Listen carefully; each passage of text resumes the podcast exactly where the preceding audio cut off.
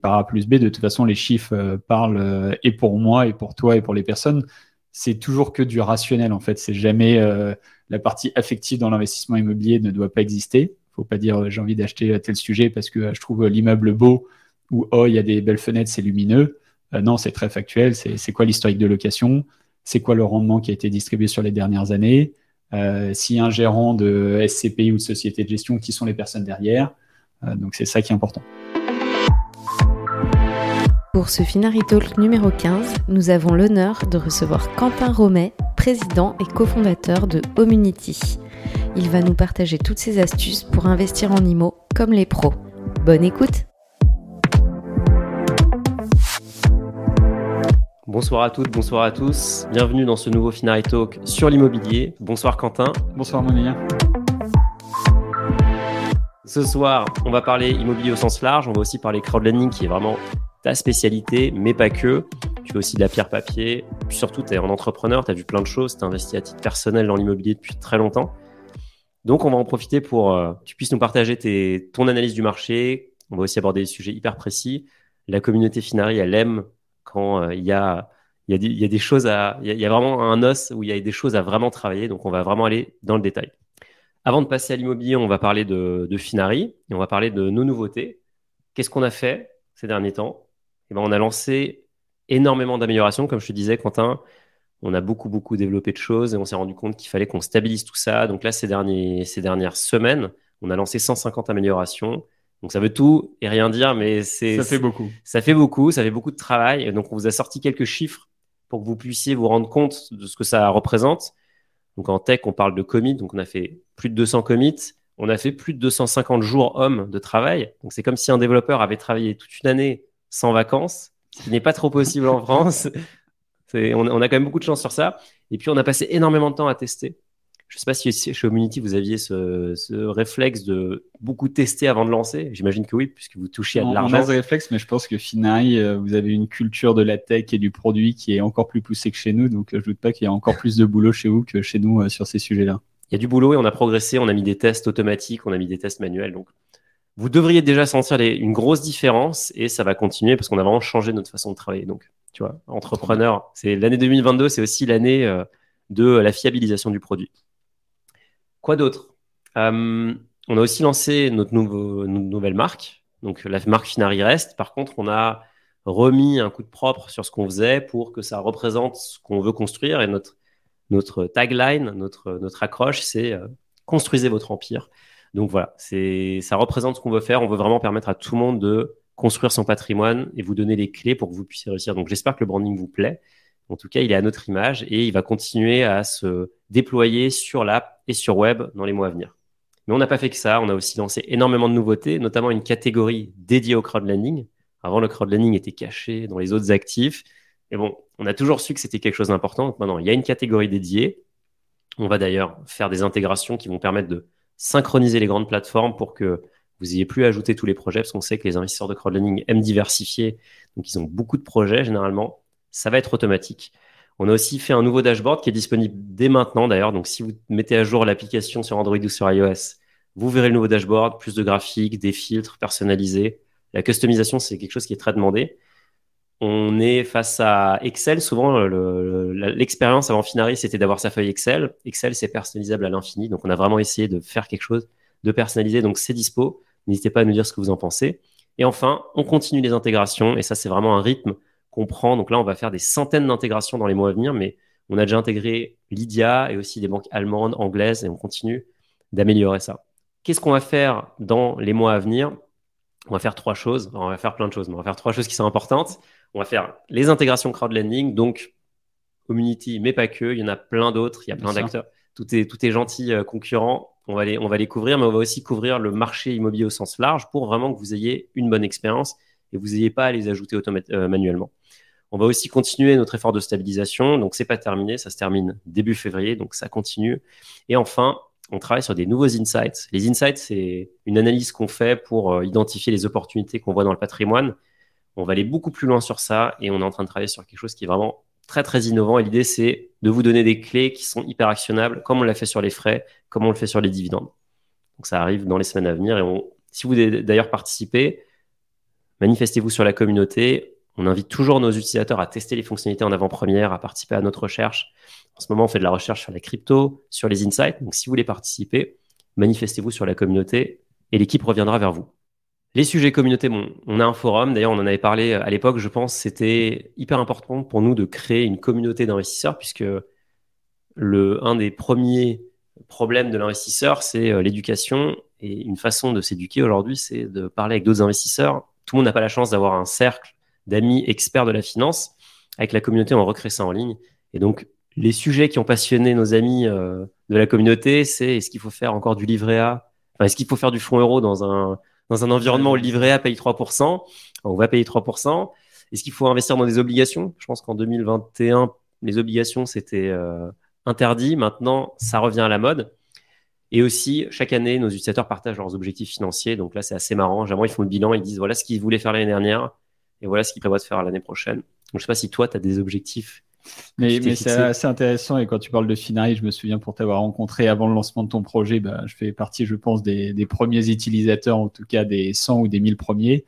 Euh, c'est assez intéressant cette partie objectif. Euh, moi, je me fixe jamais d'objectifs numéraires, mais plutôt de nombre d'investissements que je souhaite faire. Je me dis combien j'ai envie de faire d'investissement immobilier, combien j'ai envie de faire d'investissement en SCPI et dans telle classe d'actifs. C'est plutôt, je me dis, allez, j'en fais au moins deux dans cette catégorie d'actifs. Et après, selon mes disponibilités, plus ou moins conséquents. Mais je me fixe euh, chaque année quelques objectifs. Et cette année, tu peux, tu peux nous partager dans les grandes lignes ce que tu t'es fixé? Bah, contrairement, j'étais pas un, grand. Les, problématiques des années passées, c'était aller chercher du rendement dans un contexte euh, compliqué. Je pense que c'est toujours la même chose. Un livret à 3%, c'est bien, mais il y a mieux euh, à droite ou à gauche. Donc mon sujet, c'est toujours de dire, euh, bah, l'effet de levier, il faut aller en chercher. Donc je me suis dit à minima un investissement avec de l'effet de levier. ça sera soit SCPI, soit dans le monde de l'investissement locatif en direct. Et après, je regarde beaucoup, et on en parlait brièvement avant, le monde du private equity. Euh, donc, ça va être euh, d'investir dans le monde du private equity et différents fonds de, de PE. Trop bien. On en reparlera. On, en, reparlera avec plaisir. Euh, on va continuer. Comme d'habitude, le Finari Talk, vous pouvez évidemment l'écouter en direct. C'est là où l'expérience est la plus intéressante parce que vous pouvez participer. Mais on a aussi une chaîne YouTube sur laquelle on met les replays et vous pouvez aussi nous écouter en podcast, en faisant du sport, la cuisine ou ce que vous voulez, le au travail aussi. Donc dès demain, ça sera disponible sur toutes les plateformes. On termine avec Finari Plus. Finari, on a un business model qui est très simple. Il n'y a pas de pub, on ne vend pas de données. Par contre, on a un abonnement qui permet de débloquer toutes les fonctionnalités. On est en train d'en développer des nouvelles. Les insights dont je vous parlais seront réservés aux membres Finari. Et donc, on vous fournit un code. Donc, c'est le code FinariTalk15 pour avoir 20% sur l'abonnement. C'est comme ça qu'on finance la boîte et ça aligne nos intérêts. Si vous aimez Finari, vous vous abonnez. Si vous n'aimez pas, vous arrêtez. Mais en tout cas, nos intérêts sont alignés. Et on va aussi parler des insights. On t'a parlé tout à l'heure des données. je te disais qu'on avait 35 milliards d'euros suivis sur la plateforme. Du coup, ce qui est intéressant, c'est qu'on a énormément de données sur nos utilisateurs et on s'est dit qu'on allait partager une donnée intéressante ce soir, c'est les SCPI les plus populaires. Donc, elles sont dans ton dos. Donc, je vais te les partager, mais par. Alors là, il me semble que c'est la, c'est les par valeur. Donc, la plus populaire sur Finari, c'est Quorum Origin, suivi de Primovi, Quorum XL. Donc, ça, c'est vraiment le, le trio. Derrière, il y a quoi? Il y a du Pierre Val Santé, Épargne Pierre, Primo Pierre, LF Pierre. On aime bien Pierre dans les SCPI. Euh, je crois que ça, c'est le Grand Paris, PF, euh, PFO2. PFO2. Ensuite, Immorante et Corum qui euh, termine, qui, qui, qui clôture ce Orion. Corum Orion qui, qui est plus récente peut-être. Je... Oui, le, la SCPI amiral, c'est Corum XL que tu as vu au début. Qui, est, qui est de très loin. Historique qui est très loin. Et alors là, c'est intéressant parce qu'après, on a regardé. Origin, pardon. Quorum qui est euh, historique qui chez Quorum, et après, il y a eu Quorum XL et Quorum Orion, effectivement. Est-ce que déjà là, il y a des noms qui te surprennent ou des choses qui te... Euh, pas tant que ça, c'est assez cohérent. Il y a, on en reparlera sur les SCP. Il y, a, il y a des grandes sociétés de gestion qui existent. Euh, Corum en fait partie. On voit que Immorant appartient à, Sophie, à Sophie euh, donc euh, ça, ça m'étonne pas. En tout cas, il n'y a pas de grosse surprise. Je se dis, tiens, je suis très étonné. Ok. Pour le moment. Pour le moment. Et après, on a, fait la même analyse, mais on a regardé en termes de volume. Et donc là, c'est intéressant parce que c'est pas Quorum qui a le, enfin, en tout cas, Quorum collecte le plus, mais celle qui, a qui se retrouve dans le plus de patrimoine, c'est Primovi, suivi par Quorum XL et Épargne Pierre. Est-ce que c'est des SCPI qui sont dispo euh, sur Community euh, Certaines d'entre elles, oui. Euh, le monde de la SCPI est quand même très large. Il y a 210 SCPI qui existent. Et pareil, on aura l'occasion d'en reparler. Nous, on a fait le choix d'en sélectionner une dizaine sur la plateforme. Ça veut pas du tout dire qu'on a les meilleurs. loin de là, en tout cas, on estime avoir en sélectionné des très bonnes, mais il y en a deux qui sont tout aussi bonnes et qui sont pas disponibles sur la plateforme. Par contre, on a fait des arbitrages. On parlera diversification aussi, mm. de se dire on prend des choses différentes les unes des autres comme ça, si toi, tu investis euh, bah, chez nous et sur plusieurs SCPI, tu es sûr d'avoir des choses différentes et donc de diversifier ton risque. Donc d'avoir euh, du commerce, de la logistique, du bureau. Euh. Tout à fait, exactement. C'est ça, la, ça la logique. Trop bien. Bon, on va rentrer dans le vif du sujet. J'espère que les stats sont intéressantes pour vous. Si, si vous voyez des SCPI que, que vous possédez, que vous, que vous ne retrouvez pas dans ce classement, n'hésitez pas à nous le dire. Mais en tout cas, on voit vraiment ça de façon très claire. Des CPI plus récentes comme Hiroko, par exemple, qui s'est lancé. Euh, je crois que c'est toi qui m'en avais parlé euh, de, de Hiroko à l'époque. Bah, ça n'existait pas bien, quand tu euh, Gauthier de la Brousse. Et effectivement, j'ai suivi de, de, près le projet. Pareil, dans les SCPI et les sociétés de gestion euh, qui existent, on a des nouvelles qui apparaissent. Euh, Hiroko en fait partie. C'est toujours intéressant d'avoir des nouveaux acteurs et des nouveaux entrants. Et euh, la performance est au rendez-vous depuis maintenant deux ans, donc il euh, faut croire qu'ils font plutôt du bon boulot. C'est prometteur. En tout cas, nous, on a pas mal de clients sur Heroco, mais évidemment, rattraper les, les mastodontes. Ça, ça viendra, c'est encore un peu jeune pour qu'ils figurent dans ton top 10, mais je pense qu'ils ont fait une belle année 2022 euh, en collectant euh, plus de 150 millions d'euros, je crois, donc c'est une année super réussie pour eux. Et je doute pas qu'un jour on le verra dans ton top 10 sans trop de problèmes. J'espère, j'espère, j'espère. Je leur souhaite en tout cas. On va enchaîner et on va passer euh, au sujet, l'immobilier. Mais avant de parler de ça, on va aussi euh, parler de toi, Quentin. Donc, est-ce que tu peux te présenter et nous dire euh, ce que tu fais? Avec plaisir. donc, on a eu l'occasion de se croiser parce que tu es entrepreneur et moi aussi. J'ai créé ma boîte donc Community en 2014 avec un camarade de promo. je venais de finir un master spécialisé entrepreneur et quand je me suis associé avec Arnaud de Vergy, l'idée c'était de créer une plateforme web où on allait proposer euh, de l'investissement locatif à plusieurs en ligne sur une même plateforme. Donc ça, c'était un peu le projet sur le papier en 2014. Ça remonte, ça va faire euh, neuf ans euh, cette année qu'on s'est lancé dans cette aventure. On a développé plusieurs produits sur la plateforme, le crowdfunding immobilier au début, puis l'investissement locatif, puis proposer des SCPI. La vision de la plateforme, c'est être la plateforme référente de l'investissement immobilier en ligne et qu'on propose plusieurs types d'investissements. Dans notre parcours d'entrepreneur, donc j'ai créé cette société à l'âge de 24 ans. On a eu euh, la chance et l'opportunité d'être racheté par un groupe euh, qui s'appelle Ticket au Capital, qui est une société de gestion d'actifs alternatifs basée à Paris, mais qui est présente dans une quinzaine de pays. Euh, c'est une société qui est cotée en bourse et qui dispose et qui gère un peu plus de 35 milliards d'euros sous gestion. Donc c'est une belle boîte, on est super content de les avoir euh, intégrés. Et j'ai lancé une autre société du coup avec Tiki au Capital en septembre 2022, euh, donc il n'y a pas si longtemps que ça, qui s'appelle Opal Capital et euh, sujet que tu connais bien aussi, qui permet à des particuliers d'avoir accès au monde du private equity et de viser des TRI de 15, 20, 25%, donc qui sont plus élevés, qui vont avec un risque nettement plus élevé.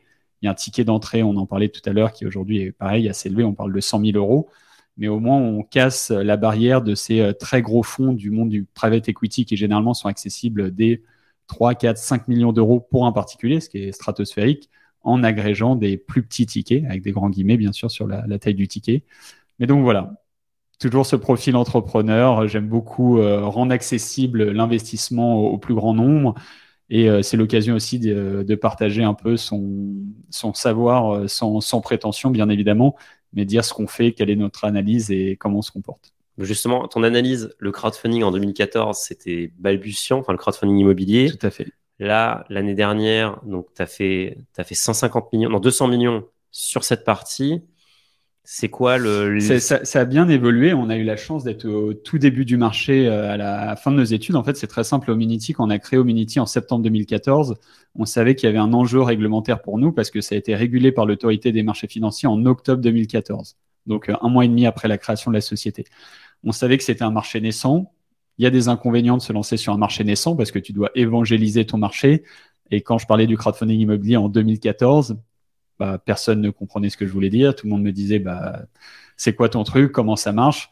Alors que euh, l'année dernière, 2022, du coup, le crowdfunding immobilier collecte à peu près 1 milliard 300 millions d'euros.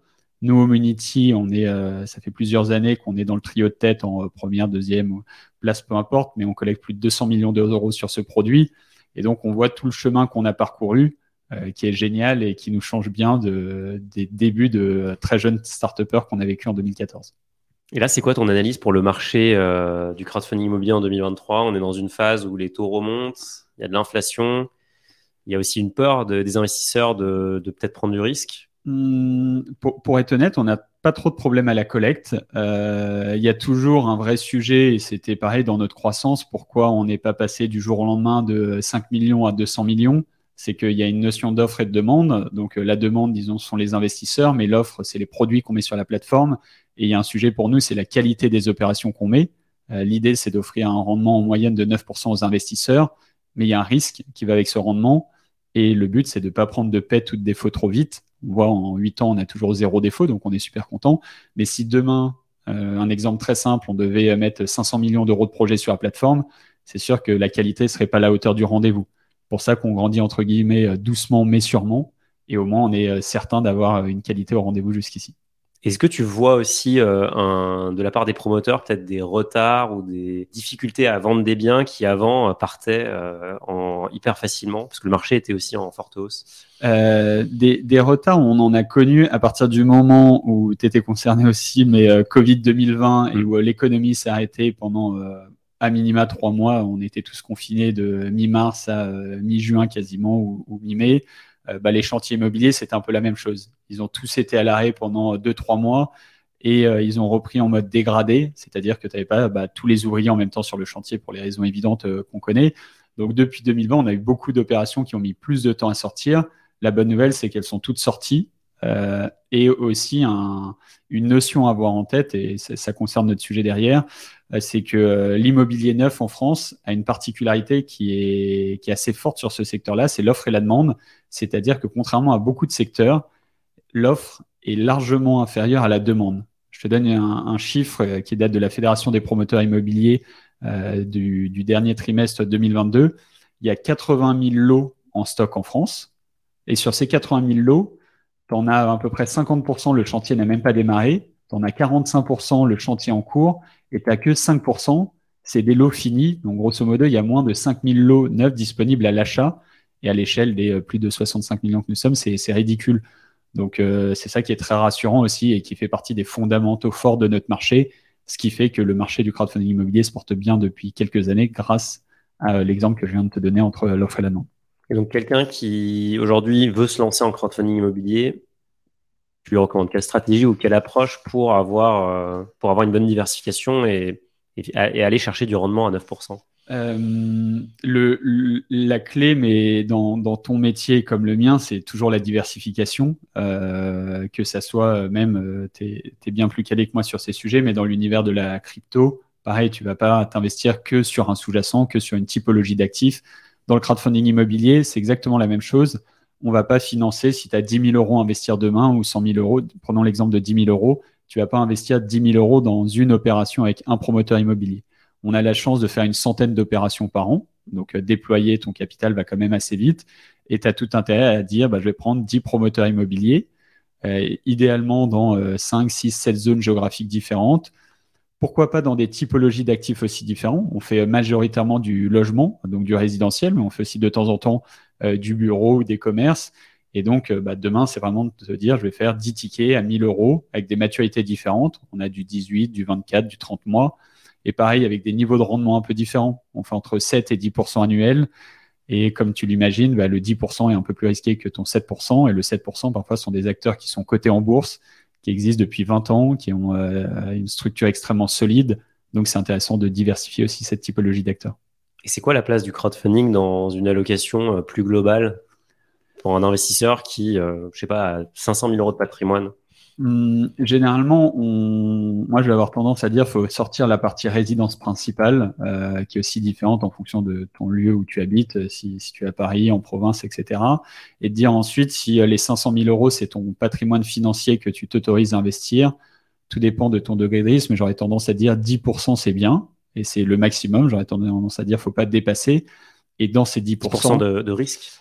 Non, ah, de crowdfunding immobilier, pardon. exactement. Si ton patrimoine disponible à l'investissement hors résidence principale, que je mets vraiment à part, est de 500 000 euros, tu vas avoir de l'assurance vie, tu vas avoir des, des, actions, des obligations, de la crypto, du crowdfunding immobilier. Donc sur ces 500 000 euros, j'irai maximum 50 000 euros de crowdfunding immobilier.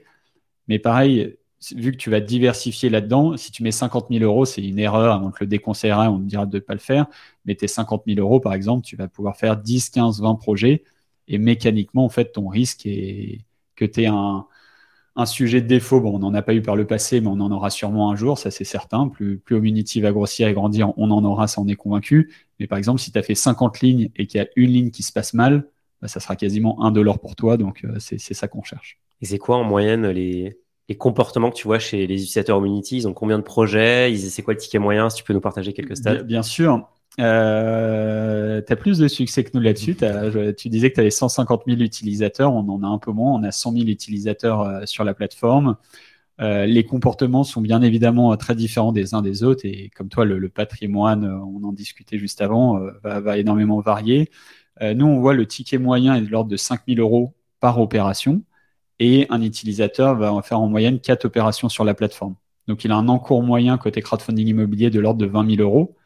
Euh, donc ça, c'est vraiment une moyenne des quatre projets.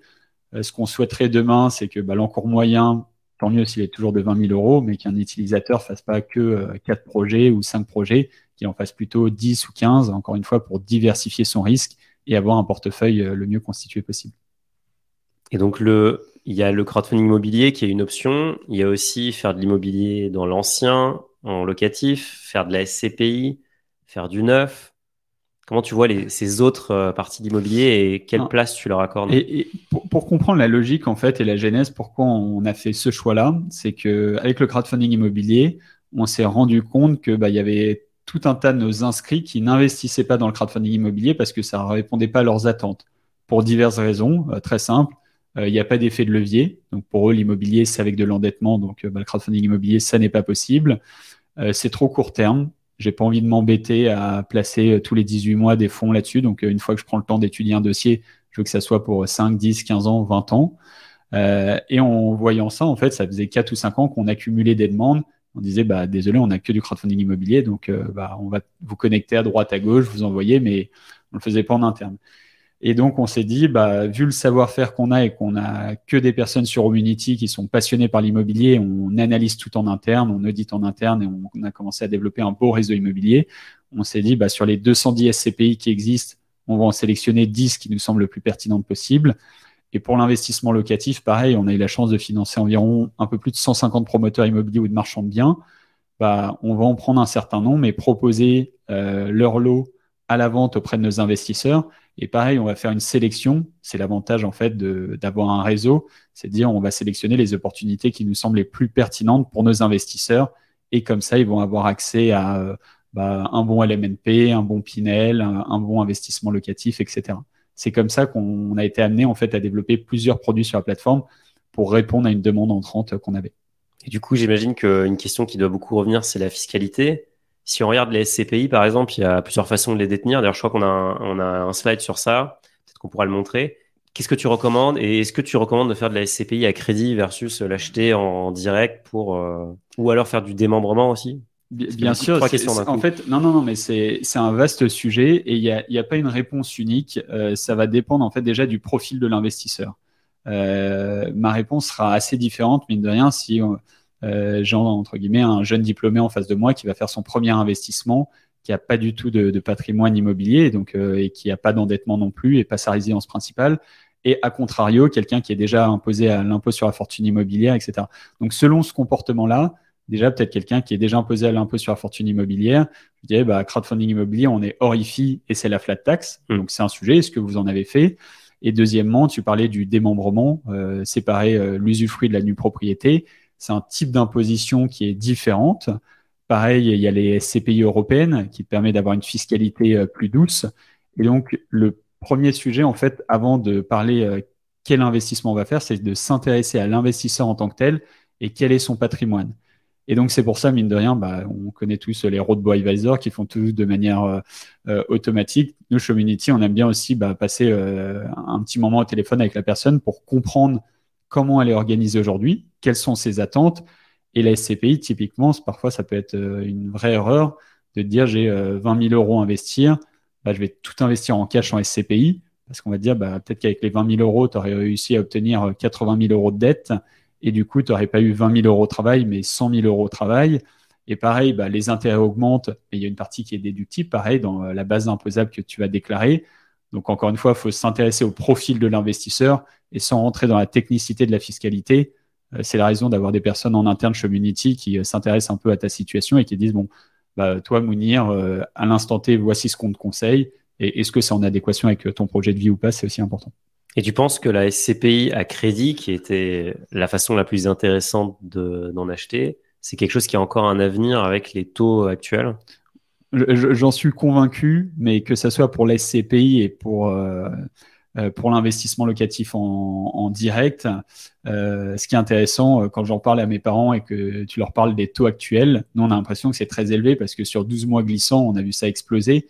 Mais ce qu'on prend du recul, et c'est souvent le même sujet, quand tu, prends, tu regardes sur 10-15 ans, on est dans des choses qui sont très normales en fait.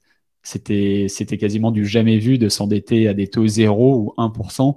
Ça n'existait pas avant et pour autant les gens avaient du recours à crédit, un crédit, pardon. Et il y a la bonne nouvelle aussi, c'est qu'il y a de l'inflation. Donc euh, mine de rien, bah, les loyers sont revalorisés à la hausse. Euh, l'immobilier aussi est revalorisé à la hausse et les parts de SCPI. Donc le recours au, crédit reste tout aussi pertinent que hier. Et encore une fois, c'est quel montage tu vas adopter, quel euh, schéma fiscal tu vas viser. Et là, il bah, faut, prendre du temps à l'étudier. Et justement, c'est quoi les quoi les grands schémas que tu vois ou euh, quelqu'un qui est euh, trentenaire, qui a envie de bah, d'aller chercher de la performance pour peut-être se constituer juste pour augmenter bah, son patrimoine? si, En tout cas, pour le sujet SCPI, ce que je, conseillerais assez clairement, c'est euh, si sa capacité d'endettement lui permet, c'est d'avoir euh, un recours à un crédit assez clairement. C'est quoi les taux que tu vois là en ce moment euh, sur ça? Hmm. Et tu arrives encore à faire financer des SCPI qui sont hors, qui ne sont pas chez les banques Non, alors ça, il y a un gros sujet, mais il faut pas se faire avoir entre guillemets. Euh, malheureusement, et dans, c'est très intéressant dans les slides que tu montrais au début, c'est qu'on n'a pas spécialement vu de SCPI euh, détenus par des banques. C'était plutôt des experts euh, des sociétés de gestion qui sont experts de cette thématique des SCPI. Donc ça, c'est le premier sujet. les banques ont un métier, j'aime bien les banques et j'ai rien contre elles, mais c'est pas forcément les meilleurs dans la création d'une SCPI, la gestion d'une SCPI. Il y a d'autres acteurs qui sont plus performants et donc, j'aurais tendance à dire déjà aller chercher les bonnes SCPI et sur les 210 qui existent, faire le bon choix de la SCPI. Euh, donc, quand vous allez voir votre banquier, généralement, il va vouloir vous vendre le produit maison, mais c'est pas forcément le meilleur. Donc, euh, attention, ça peut être le cas, mais en tout cas, regardez bien. Le deuxième sujet sur le crédit, effectivement, on arrive toujours à l'obtenir. Et après, il y a différentes euh, méthodes d'endettement. C'est est-ce que tu vas t'endetter en amortissable ou plutôt en in fine? Et encore une fois, ça va dépendre de ton profil et quel est ton objectif aujourd'hui? Est-ce que tu as une capacité d'épargne mensuelle? Est-ce que mettre 100, 200, 300 euros de côté ne va pas te poser problème? Ou au contraire, est-ce que tu souhaites t'organiser autrement et dire que tu vas rembourser le capital à terme et donc céder euh, la SCPI ou te refinancer? C'est beaucoup d'arbitrages différents. Euh, les taux, on les voit euh, obtenir un crédit. Après, ça va dépendre de la durée, mais il y a il y a un an, on était peut-être à 2%, ça pouvait exister. Aujourd'hui, on est mécaniquement à 3%, mais ça reste intéressant. Et la création de valeur que tu crées, euh, on le dit beaucoup et ça se lit euh, partout, bah, l'effet de levier, c'est une vraie création de valeur. Donc, faut en profiter quand on a accès au crédit. Il euh, faut bien évidemment avoir en tête qu'il faut rembourser un crédit, mais une fois qu'on a ça en tête, c'est une bonne chose. Et les SCPI étrangères, il y a hum, il y a une histoire sur la fiscalité qui est intéressante. Est-ce que tu peux peut-être rentrer dans le détail là-dessus et, comment un investisseur peut en profiter? Euh, Il y a différents euh, types de, de SCPI euh, européennes. on le voit, bah, nous, Ominity, quand on a été racheté par le groupe Tikeo Capital, ils ont également racheté une société de gestion qui s'appelle Sofidi, qui a lancé une SCPI qui s'appelle Sofidi Europe Invest.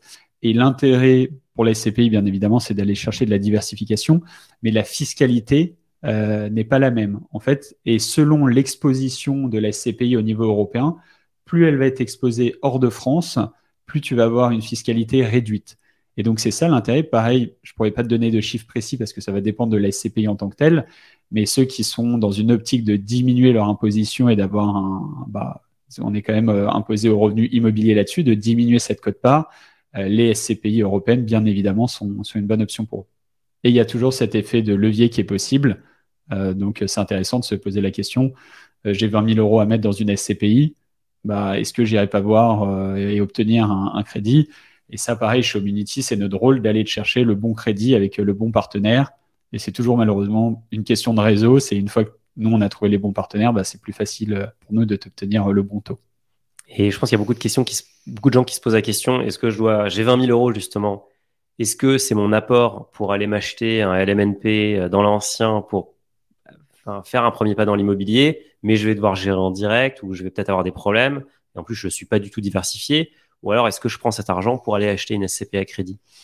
Euh, la, question du temps que tu vas accorder à ton investissement est un vrai sujet. Euh, moi, je l'ai vécu à titre personnel pour de l'investissement locatif. Euh, gérer, ça prend du temps, etc. Il y a, d'autres, bah, comme toi ou moi, FinTech ou PropTech, qui se sont lancés là-dessus. Je pense à une boîte que tu connais peut-être qui s'appelle Okoro, qui s'occupe de gérer ton bien en ligne. Et je trouve ça pas mal de me dire, bah, je fais l'investissement et la gestion, ensuite, je la délègue à un tiers. Gros avantage de la SCPI, c'est que tu n'auras même pas besoin de. Enfin, c'est eux qui gèrent tout pour toi. Donc, au moins, tu ne te poses pas la question, tu fais ton investissement et ensuite, ils, le gèrent.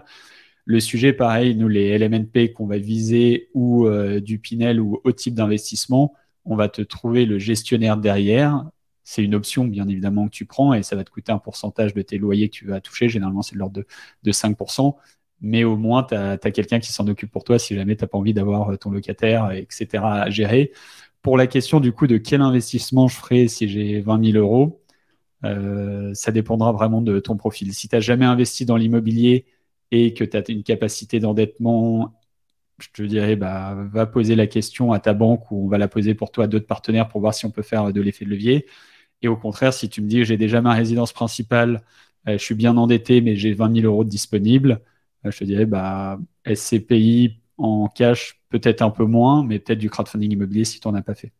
Ok. Et justement, le, la question RP versus euh, faire du locatif, toi, tu es dans, es, dans quel point posé cette question euh, dans la... Je, sais que c'est un peu l'éternelle question. C'est la question éternelle, je pense. Euh, je sais qu'on en avait parlé quand on s'était rencontrés. Ouais, mais je, me souviens, je... me souviens, de ta réponse aussi. On va voir si tu as changé d'avis. ça va beaucoup dépendre déjà. Est-ce que tu habites à Paris ou en province? Et ce qu'il faut calculer, en fait, c'est bah, euh, ta capacité d'endettement et le rendement que tu vas pouvoir avoir euh, si tu investis en province avec cet argent. Je donne un exemple très simple. Euh, on le voit à Lille, par exemple, avec 200 000 euros. Donc, tu as mis peut-être 20 000 euros d'apport. tu as 200 000 euros, tu vas réussir à, avoir bah, deux studios pour 100 000 euros. C'est 500 euros de loyer, donc ça va te faire un revenu de 1000 euros. Ça, c'est ton premier sujet c'est est-ce que demain, bah, ta résidence principale avec 10 euh, ou 20 000 euros d'apport à Paris, euh, ça va peut-être être plus compliqué. Euh, les prix sont très élevés. la, moyenne, c'est de 10 000 euros le mètre carré. Donc, j'aurais tendance à dire, bah, dans un premier temps, le plus pertinent pour toi, ça va être quand même de faire de l'effet de levier, d'aller investir en province, à Lille ou ailleurs. Et le jour où tu peux avoir ta résidence principale à Paris ou ailleurs, bah, là, ça sera peut-être le moment de céder tes actifs et de devenir propriétaire de ta résidence principale. Donc moi j'ai tendance à dire c'est pas le premier investissement impératif à faire, sachant que bah, je l'ai vécu à titre personnel. Euh, jeune diplômé, j'étais incapable d'acheter ma résidence principale. J'en avais euh, euh, ni l'apport et ni les revenus qui allaient avec étant entrepreneur. Et donc ce que j'ai fait, c'est créer une SCI avec des amis. On était quatre, trois autres camarades de promo, et on a acheté un premier appartement, puis un deuxième, puis un troisième, puis un quatrième. Et c'est comme ça qu'on a commencé à développer notre patrimoine immobilier.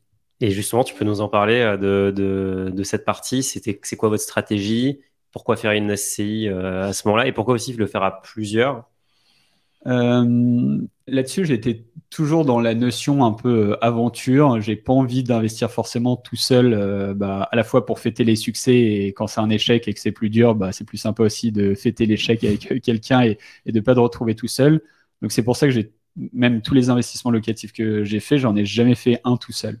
Donc c'est quand même assez révélateur et, et même j'ai eu la chance une fois qu'on que Tikeo Capital euh, a racheté Omunity, euh, j'ai investi dans une dizaine de startups, mais j'ai jamais investi tout seul. Je l'ai fait toujours avec euh, mon associé historique parce que j'ai envie de vivre l'aventure déjà à deux. Ça c'est mon premier sujet. Et après, ça allait avec la notion de diversification. Euh, quand j'ai acheté mon, bah, quand on a acheté avec cette SCI euh, notre premier appartement, le but c'était d'en avoir euh, assez vite quatre parce qu'on était quatre associés. Et on s'est dit, bah, au moins si tu as de la vacance locative sur un appartement et que tu es tout seul, ça fait un peu mal, mais quand tu es quatre associés, Bon, bah déjà, tu divises la douleur par 4, donc ça va. Et assez vite, on a dépassé bah, ces fameux 4 lots. Et donc, on s'est dit, bah voilà, notre portefeuille il est un peu diversifié. On avait fait euh, trois villes de province différentes. On avait fait la frontière suisse aussi avec les transfrontaliers qui vont mmh. travailler en Suisse. Et donc, on s'est dit, bah, au moins, on a une diversification qui est venue beaucoup plus vite que si je l'avais fait tout seul.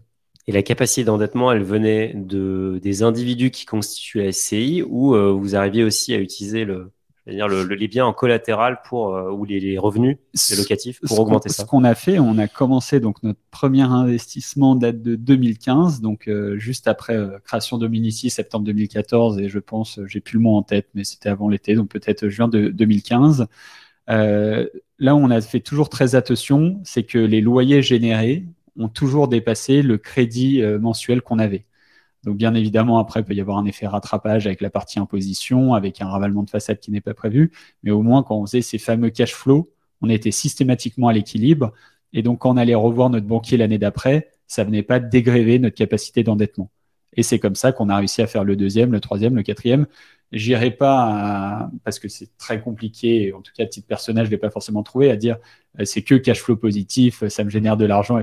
Bon, ça, je l'ai pas trouvé à titre personnel. Il y en a sûrement d'autres qui ont réussi, mais au moins ça s'équilibrait. Et au moins, dès que je vais voir un banquier là-dessus, je dis bah voilà, euh, les, échéances peut-être annuelles de remboursement, c'est 12 000 euros. Il y a euh, 13 ou 14 000 euros de loyer en face, donc ça se tient étant donné qu'il y a des charges. Et c'est comme ça que le banquier te raccompagne plus facilement par la suite. Et ça, tu penses que c'était c'était donc en 2015 c'est quelque chose qui est encore possible aujourd'hui avec euh, durcissement de plein de règles, aussi des banques qui sont peut-être plus frileuses? C'est plus compliqué à trouver, euh, ça c'est certain. Les, les, taux bah, sont un peu plus élevés. Le prix... Mais en, fait, il va y avoir des opportunités, c'est toujours ça le sujet de l'immobilier. Pourquoi on est bon au crowdfunding immobilier? Bah, C'est qu'on a accès à ce bon réseau de promoteurs immobiliers et on, on a ce réseau-là. Euh, les SCPI, bah, on a audité, fait notre sélection et on a notre petit réseau et on a accès euh, chez elles. Et l'investissement locatif, c'est la même chose en fait. On a notre réseau de bons partenaires et en fait, avoir les bonnes opportunités, c'est vraiment euh, ça la clé. Et donc, bah, demain, pour un investisseur, par exemple, il y a le sujet des passoires thermiques dont tu as mmh. dû entendre parler. Donc, il va y avoir forcément des personnes qui vont devoir vendre un peu plus vite leur appartement. Et si toi, tu as l'opportunité bah, de t'endetter, de l'acheter, de le rénover pour pouvoir le relouer derrière, c'est certain qu'il y aura des superbes opportunités euh, cette année. Donc, il faut rester aux aguets. Tout à fait. Top. Bon, écoute, on va, on va passer aux questions du public. On va prendre les questions de la communauté d'abord, qui ont été postées en amont. Alors, Zar, euh, qui pose cette question. Euh, est-il encore possible de faire des opérations à cash flow positif dans une grande ville? Est-ce que ça a déjà été possible? Alors, je ne connais pas Zar et je, ne connais pas exactement la, réponse, mais sans beauté en touche de mon vécu personnel et professionnel, c'est très compliqué et pour moi, faut pas essayer de, chercher l'investissement magique ou impossible euh, parce que tu vas un peu t'épuiser à le chercher, tu le trouveras potentiellement jamais. Donc, cash flow positif, euh, je pense qu'aujourd'hui, c'est très compliqué, voire ça n'existe pas. Euh, dans une grande ville.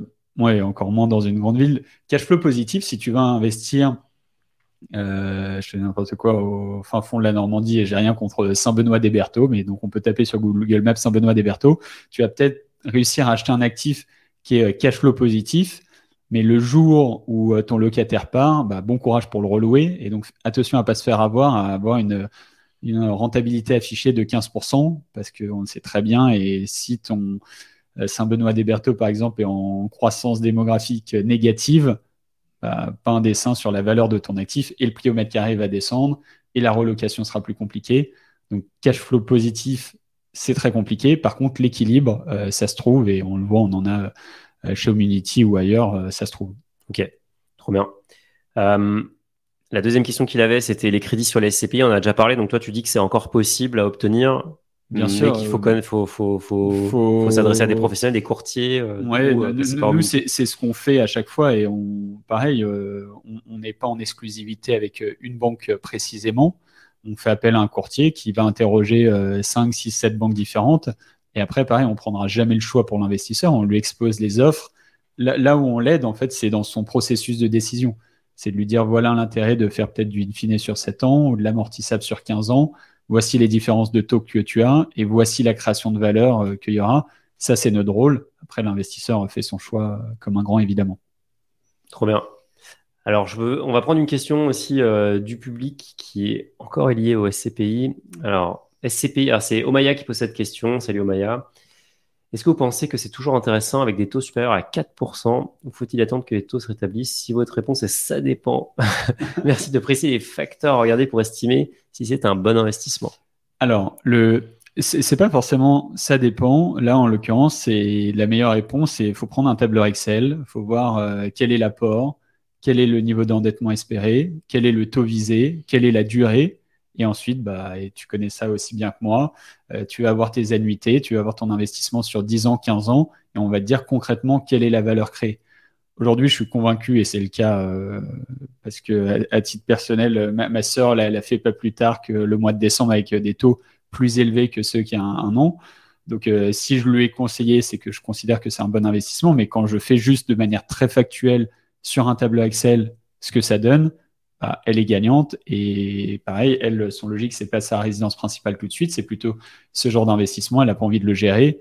Et par A plus B, de toute façon, les chiffres euh, parlent euh, et pour moi, et pour toi, et pour les personnes. C'est toujours que du rationnel, en fait. C'est jamais euh, la partie affective dans l'investissement immobilier ne doit pas exister. Faut pas dire j'ai envie d'acheter tel sujet parce que je trouve l'immeuble beau ou oh, il y a des belles fenêtres, c'est lumineux. Non, c'est très factuel. C'est quoi l'historique de location? C'est quoi le rendement qui a été distribué sur les dernières années, euh, s'il y a un gérant de SCPI ou de société de gestion, qui sont les personnes derrière? Euh, donc c'est ça qui est important. Est-ce que tu peux nous partager cet Excel pour, euh, pour faire pour Avec grand plaisir. On a mis un peu de temps à le créer, mais on le partage parce que dans les simulations qu'on envoie, les gens le, voient. Ok, bon ben voilà, Maya, tu auras ta réponse. on continue les questions. Benjamin veut savoir dans quel SCPI tu recommandes d'investir.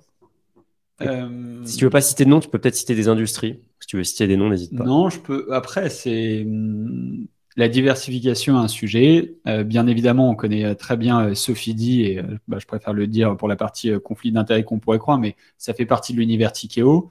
ce qui m'intéresse là-dedans, bah, c'est un, entrepreneur comme toi et moi qui a créé ça, sauf qu'il a créé ça en 1987, donc il y a 35 ans. et l'historique, le track record part pour eux et ils ont créé une une SCPI qui s'appelle Sophie Europe Invest. Euh, bah, et la fiscalité est intéressante. Donc ça, ça j'aime bien et j'apprécie. Tu parlais tout à l'heure de, de Hiroko. Ça fait partie de nouveaux entrants sur le marché. Bah, comme toi, j'aime bien l'innovation et les personnes bah, qui se lancent et je trouve que ce sont des, beaux entrepreneurs. Donc c'est intéressant de, se poser la question euh, et de regarder. Et encore une fois, ça va toujours être les mêmes choses. Hein. Qui est derrière la société de gestion euh, Quel est le track record euh, Quel est le rendement distribué sur quelle typologie d'actifs, euh, tu l'évoquais. Euh, chez Community, on aime bien bah, dire bah, la logistique, euh, il y a des belles choses à faire. les centres commerciaux, il y en a qui tournent toujours très bien et donc pareil, il y, a, des bons investissements à faire. Le monde de la santé, les résidences services seniors, les, résidences étudiants. Donc c'est plutôt ces typologies et ce genre de, sous-jacent sur lequel je m'intéresse avant d'investir. Il y a un truc qui est intéressant avec les SCPI et je trouve qu'on sent bien quand on parle, c'est que en fait, il n'y a pas de magie. C'est-à-dire que les SCPI, tu as un rendement qui est intéressant, mais qui va être inférieur à un investissement que tu vas faire en direct. Par contre, tu as une diversification qui est énorme, euh, mais tu vas avoir d'autres désavantages. En fait, c'est un peu la vie des investissements. Et comme tu disais, il n'y a pas d'investissement parfait. Si on a envie d'investir, enfin, la SCPI, c'est quand même assez magique. Tu investis dans un fonds et tu as euh, potentiellement des parts dans 300 biens qui sont dans toutes les villes de France, d'Europe, etc. Mais par contre, tu payes des frais que tu n'aurais pas si tu investissais en direct en direct, tu auras d'autres problèmes. C'est exactement ce que tu dis, l'investissement magique n'existe pas. Et si euh, toi, demain, tu as envie de faire euh, ton propre investissement locatif, bah, tu vas devoir aller, euh, si c'est en province, à Reims, tu vas visiter 50 appartements, tu vas être en concurrence sur tout un tas de sujets et tu le feras pas, entre guillemets, rapidement. Alors que de la SCPI, bah, tu te connectes ce soir sur une plateforme qui vend des SCPI et tu leur as fait ce soir ton investissement et il sera effectif dès demain. C'est facile. c'est un peu plus facile. C'est facile, la pierre papier. Franck veut savoir, alors on a déjà parlé, euh, quelle part maximale réservée au crowdfunding immobilier Tu as dit 10%, c'était ta reco. Oui, hors, résidence principale. Hors résidence principale. Euh, Rémi veut savoir, y a-t-il une façon idéale de se lancer dans l'immobilier euh, d'un coup en faisant un investissement locatif ou progressivement avec des placements comme les CPI, le crowdlending? On en a déjà parlé, mais je pense que c'est.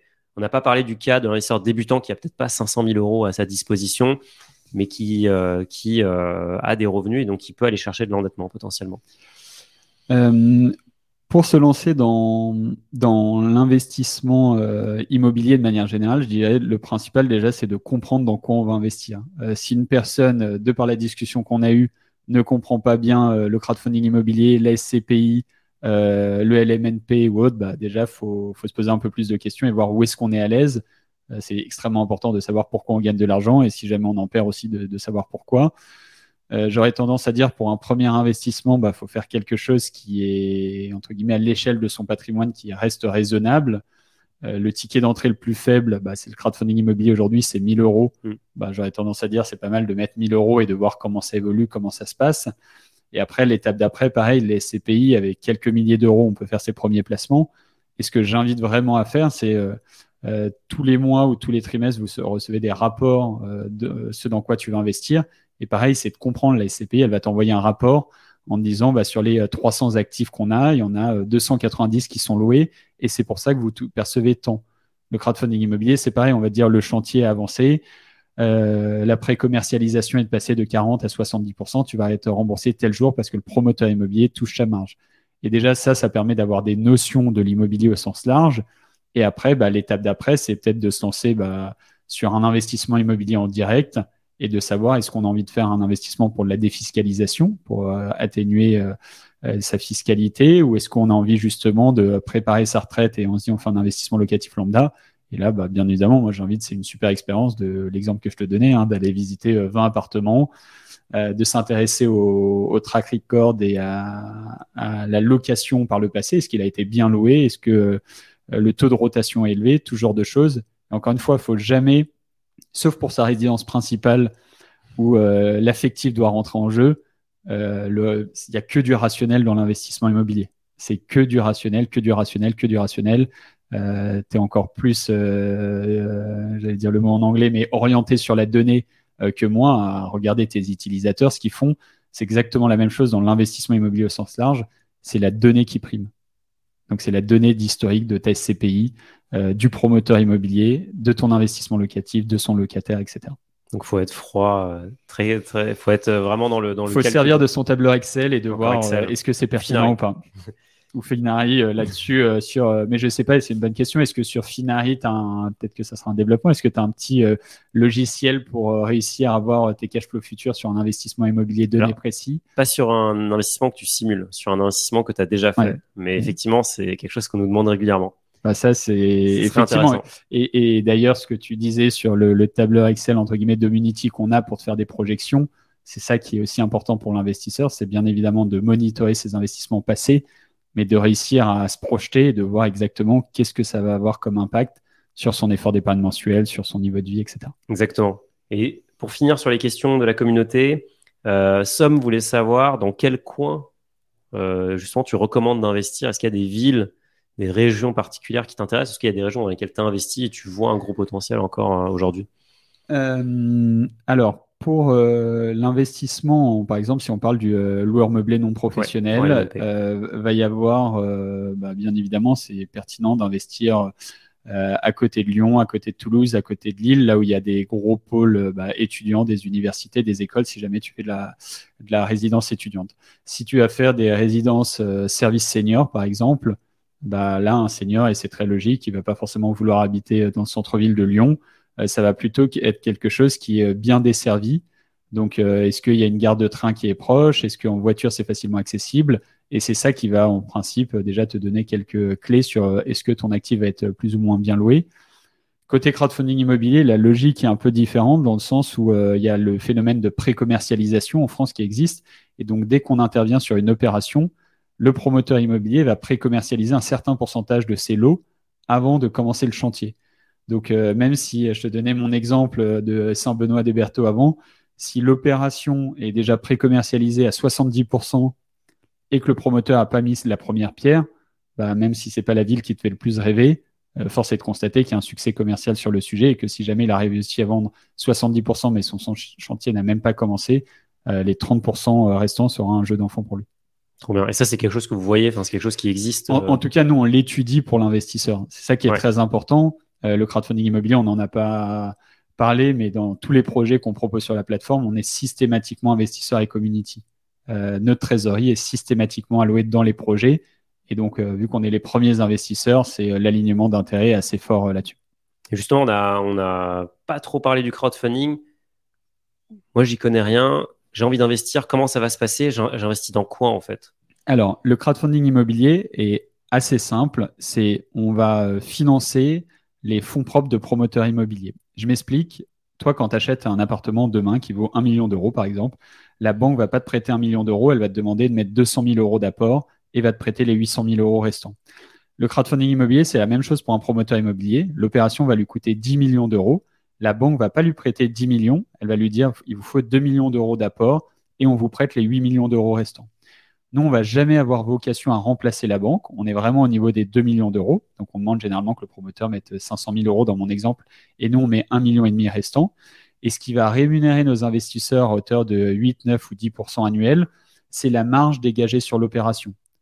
Le promoteur immobilier, l'opération lui coûte 10 millions d'euros. Il va la revendre 12 millions.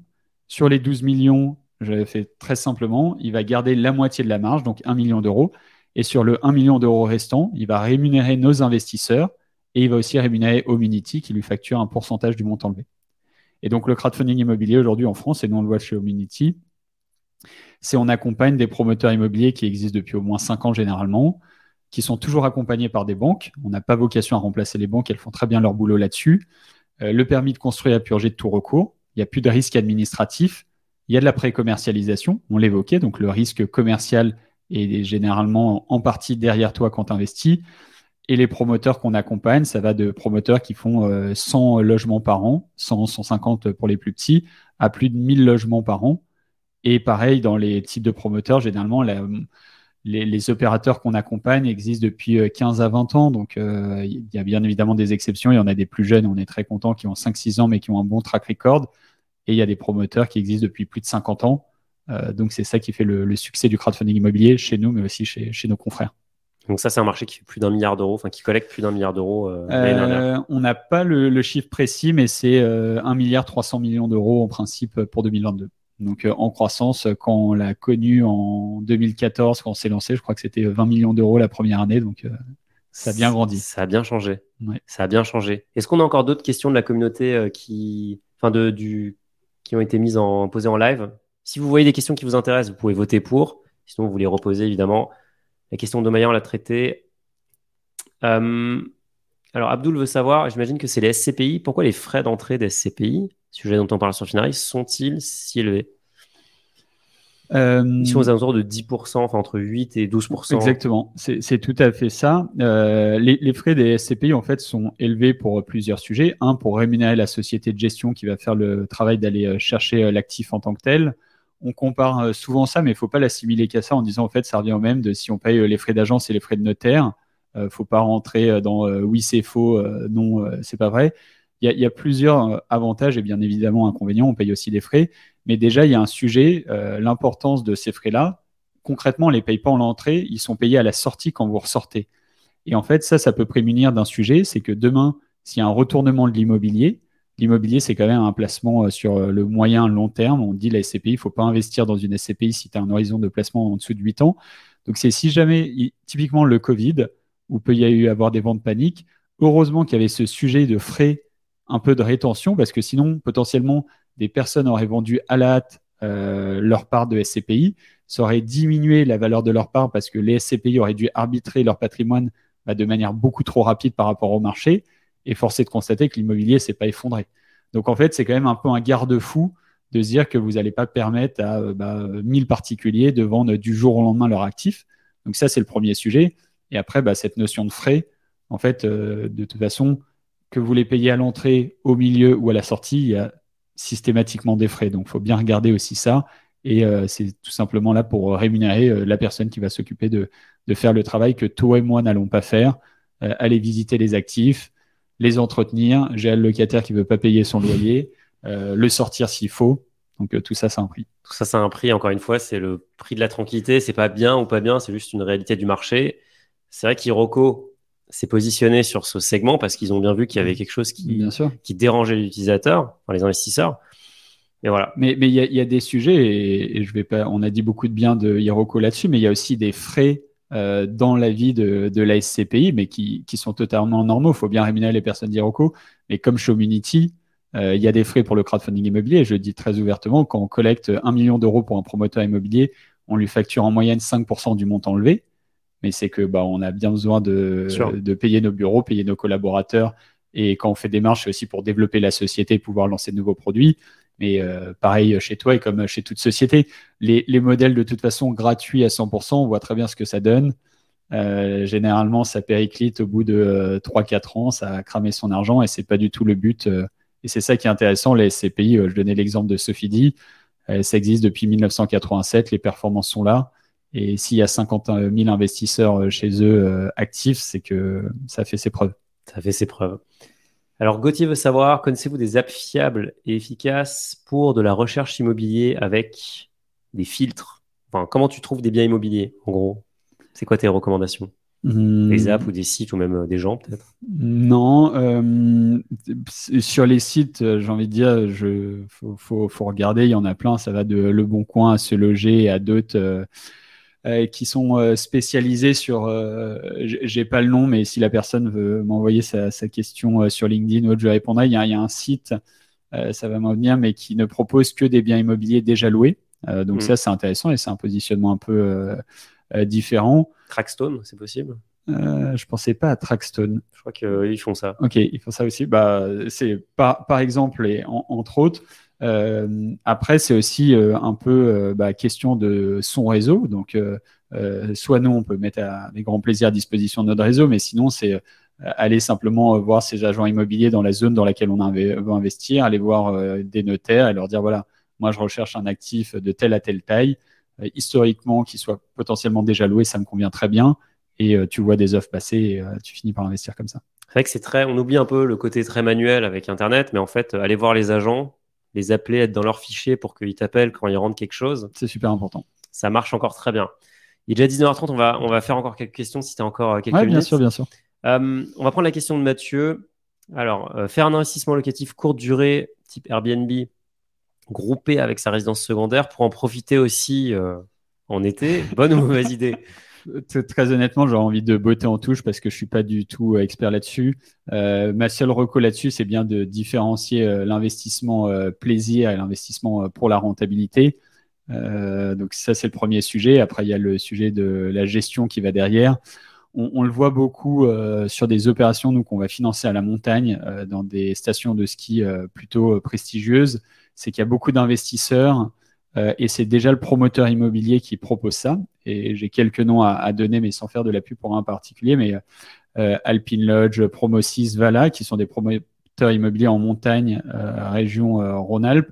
Et ce qu'ils vont faire, c'est qu'ils vont bah, bien évidemment construire la résidence en tant que telle, te vendre le lot, mais ils vont te dire derrière, on s'occupe de la gestion pour te générer des loyers complémentaires et ce qu'on va faire, c'est qu'on va te proposer d'avoir euh, quatre semaines quand tu le souhaites dans l'année pour toi, donc euh, deux semaines ou trois semaines pendant la période de ski et une semaine l'été.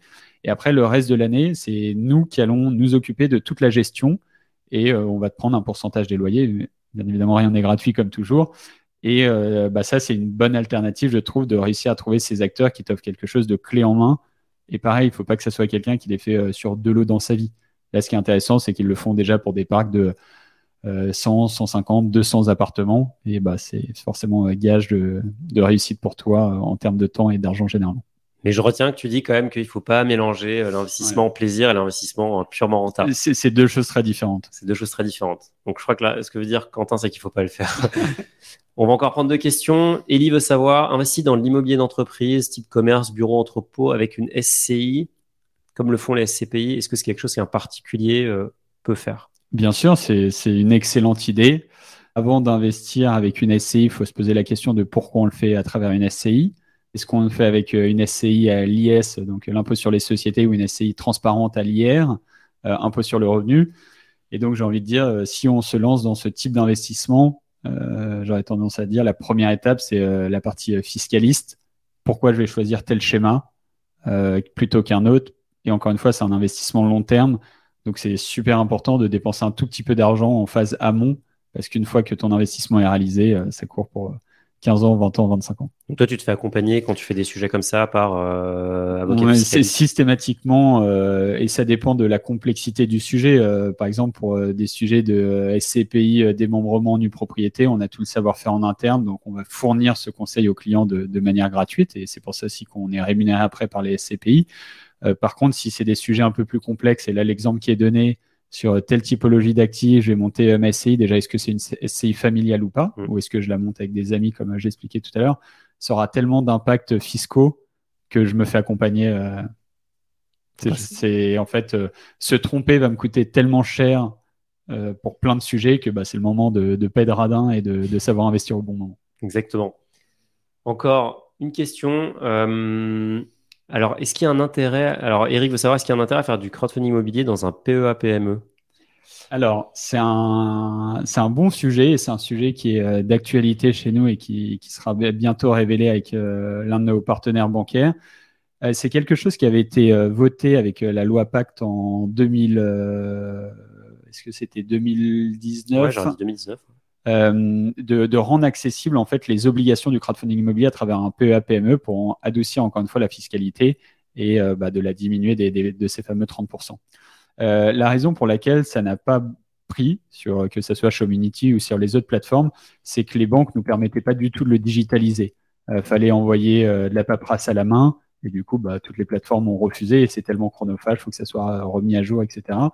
Donc nous, Community, et ça sera officiel euh, d'ici euh, quelques jours, mais je je donne pas encore le nom, on a trouvé le bon partenaire bancaire pour permettre justement de tout digitaliser. Et comme ça, c'est ni lourd pour l'investisseur, euh, ni lourd pour Community, et ceux qui veulent investir à travers leur PEA, PME pourront le faire. Donc, concrètement, ça veut dire que tu paieras pas d'impôt sur la plus-value si tu respectes certaines conditions. Et dans, dans ton PEA PME, en fait, c'est au niveau de la CSG CRDS. Ouais. Euh, les 17,2, quoi qu'il arrive, tu les paieras, mais ce sont les 12,8 euh, pour lesquels tu seras affranchi. Et après, il y a une notion aussi de détention de ton PEA PME, où euh, bah, si tu casses ton PEA PME très- trop vite, tu n'auras pas le droit à cette réduction d'impôt. Par contre, euh, de mémoire, c'est si tu vas le garder plus de 5 ans, là, tu es éligible. C'est un énorme avantage. Enfin, potentiellement, c'est énorme pour, Mm. euh, pour un investisseur. Pour ceux toujours dans, dans l'optimisation de sa fiscalité, c'est très intéressant. Euh, donc euh, nous, on est super content d'avoir réussi à se faire ce partenariat. Et encore une fois, la, la loi était top, mais quand un interlocuteur et une banque qui te dit, bah, pour chaque investisseur, euh, je vais te demander de me signer 50 pages et chaque année, je vais te demander de le revaloriser un par un et signature manuscrite, etc. Bah, c'est incompatible avec notre modèle qui est très digital. Euh, Aujourd'hui, on a le bon partenaire digital pour faire ça. C'est, on est super content de l'avoir mis en place. Trop bien. Je crois que j'ai une idée, euh, j'ai une idée de- du, du- du partenaire. D'ailleurs, je crois qu'il y a des gens qui en ont parlé. Voilà. Et Enzo, je crois que tu as, la bonne piste. Mais on va pas le dire. Euh, écoute, ça fait, ça fait plus d'une heure qu'on discute, Quentin. Donc, euh, déjà, merci, merci d'avoir d'avoir accepté de, de dépasser Un un plaisir petit peu. partagé. C'était un vrai plaisir. Est-ce qu'il y a quelque chose, enfin, un mot final que tu veux nous donner sur l'immobilier, le crowdfunding dont tu es vraiment expert ou un autre sujet? Un conseil à donner aux Euh, investisseurs Non, bah, te remercier. Je suis super content. Euh, on avait euh, dîné il y a quelques temps avec un, un bon copain, Simon, et tu nous parlais de ton projet Finari. Donc, très content de revenir dans tes beaux bureaux et de voir que c'est une réussite bien réelle. Donc, bravo. Et honnêtement, euh, très fier de toi et très content pour toi. Merci. Euh, et non, euh, concernant l'immobilier, si j'ai un dernier conseil à donner là-dessus, c'est que c'est pas forcément un placement court terme, même si le crowdfunding immobilier est un placement court terme, euh, mais on, se projette plutôt. C'est, faut jamais raisonner à trop court terme, c'est ça que je veux dire. Euh, on l'a vu pendant le Covid, tout le monde prévoyait euh, la fin des personnes qui allaient habiter dans les grandes villes. Tout le monde irait habiter à la montagne ou au bord de la plage. Plus personne n'irait dans des bureaux. Bah, de constater qu'on est dans des bureaux à l'heure actuelle et que tu as des bureaux et mes collaborateurs aussi sont, sont dans des bureaux, que ça allait être 100% télétravail. faut jamais réagir à trop court terme.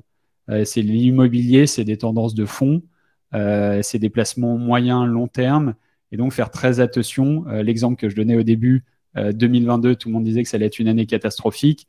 Bah, début janvier, on lit que c'est la meilleure année en termes de transactions sur les 15 ou 20 dernières années.